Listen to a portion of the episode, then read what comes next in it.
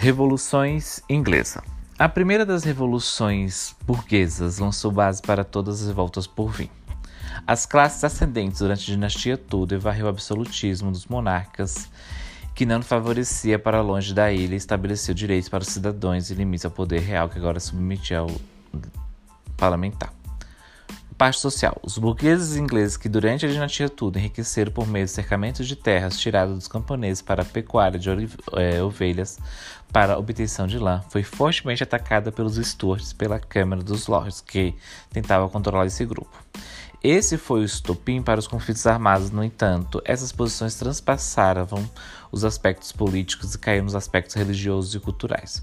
Os burgueses adeptos ao puritanismo ou calvinismo inglês. Tinha os ideais com base no acúmulo do capital e no trabalho. Estava profundamente incomodado pelos privilégios e poderes acessíveis pelos nobres anglicanos. Do outro lado da trincheira era defendido o status quo, ou seja, privilégios, abuso do poder do rei, que era parte da filosofia anglicana, que aceitava o direito divino do rei e da nobreza de receber privilégios.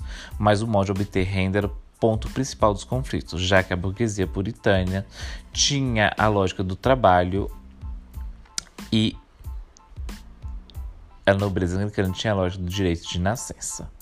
Já no campo político, a gente vai ter ações é, políticas que foram talvez o palco principal da Revolução Inglesa, de um rei despótico que intolerante com as diferenças religiosas, foi a primeira ação no tipo da Europa, sendo que as outras nações seguiram modelos mais tarde, como a França. Mesmo que depois do líder burguês Oliver Cromwell tenha se mostrado despótico, ele gozava de grande popularidade e agradara a classe que o colocou no poder, como os atos de navegação, tendo em vista que grande parte dos burgueses tinha sua renda advinda do comércio. Ainda sobre a ação burguesa, não se pode negar que estes conseguiram alcançar os seus objetivos com a organização de um exército. Em suas linhas contava com as camadas populares, os diggers, partidários da reforma agrária, os levelers, partidários da igualdade entre os homens, clamavam por mudança, que mesmo beneficiando principalmente a burguesia, ajudava as camadas pobres da sociedade, principalmente os diggers da reforma agrária já que muitos pequenos fazendeiros haviam pedido suas terras pelo cercamento feito pelos Tudor. Porém, diferentemente das revoluções seguintes, com as emancipações da América Espanhola e a Revolução Francesa, os ingleses terminaram suas mudanças com um acordo entre as classes contra o absolutismo e em prol dos direitos dos cidadãos.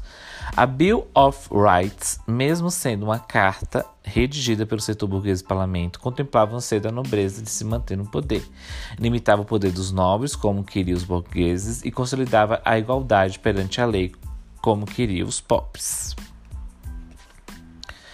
Vamos falar agora da economia. Não podemos afirmar que as revoltas começaram exclusivamente pelos fatores econômicos, mas junto com a perseguição aos puritanos de Jamie I, houve a formação de monopólios estatais que pretendiam tomar o rendimento dos burgueses e o aumento de impostos. Podemos citar também a isenção de impostos dos católicos, a fim de minar a classe burguesa por parte de Carlos II, que simpatizava com os católicos. Logo, podemos dizer que essa também era uma revolução em prol da liberdade do mercado da parte dos burgueses, já que a Inglaterra se destacou na navegação por sua condição geográfica, sendo, portanto, um expoente do comércio internacional. É tão íntima essa relação da burguesia e comércio que a ação mais destacada pelo Kroll foram os atos de navegação, que exclusividade ao transporte dos produtos ingleses a navio bretões, agradando a, a burguesia. Sendo assim, podemos dizer que grande parte dos estopins e descontentamentos dos revoltosos veio pela via econômica, na situação que estava ligada com a religião e cultura calvinista.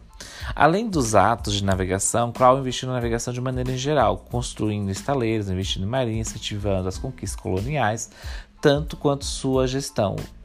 Os ingleses conquistaram uma parte importante do projeto colonial. A Jamaica rendia muito lucro com a venda de açúcar, além de ser uma estratégia é, localização para o curso dos navios espanhóis carregando metais preciosos.